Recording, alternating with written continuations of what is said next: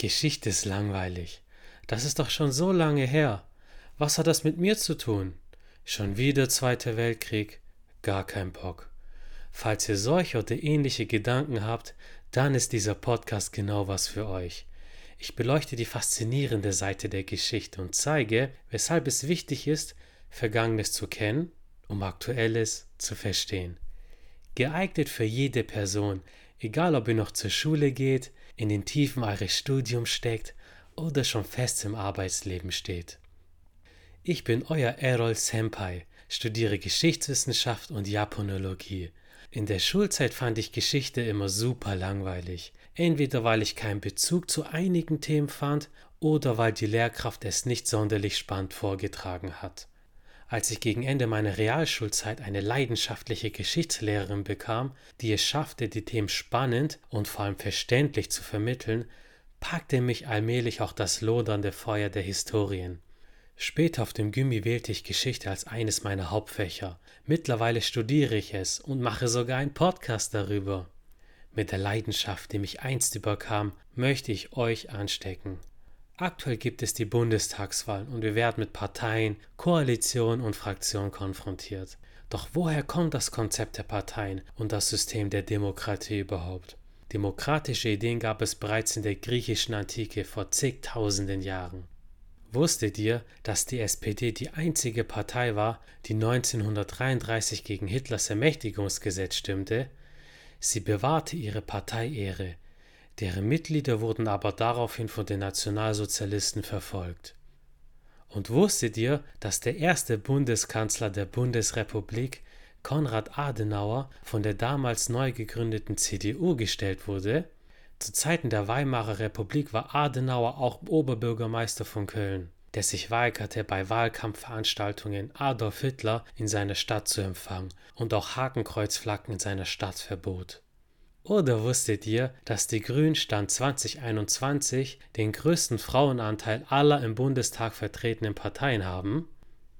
Um den Nahostkonflikt zu verstehen, müssen wir die Geschichte kennen, die dazu führte.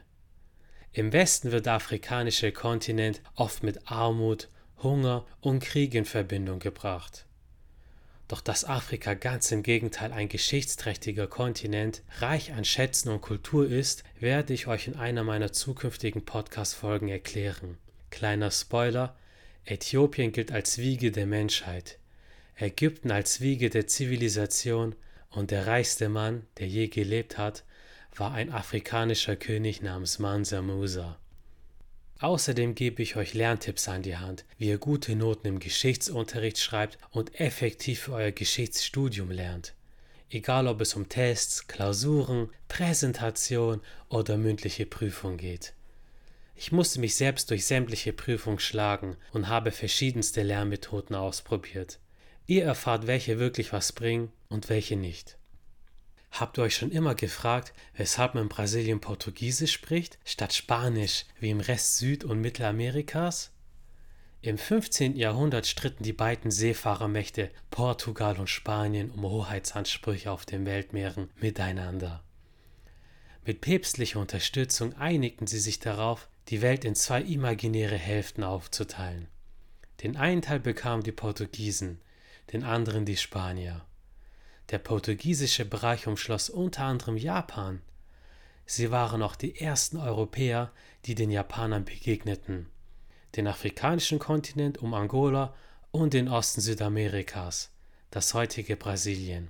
Deshalb spricht man heute in Angola und Brasilien Portugiesisch. Über die japanische Geschichte im Allgemeinen werde ich noch ausführlicher in meinen späteren Folgen eingehen. Übrigens werde ich auf Instagram jeden Sonntag ein Video hochladen, in dem ihr in einer Minute einen spannenden Geschichtsfakt erfahrt, den ihr garantiert noch nicht wusstet und damit bei euren Freunden und Kollegen angeben könnt. Ihr findet mich auf Instagram unter dem Namen Geschichtsnachhilfe oder sucht einfach nach dem Hashtag Frag den Senpai. Danke fürs Zuhören. In diesem Sinne, es hat sich gelohnt, heute aufzustehen. Wir haben wieder etwas Neues gelernt.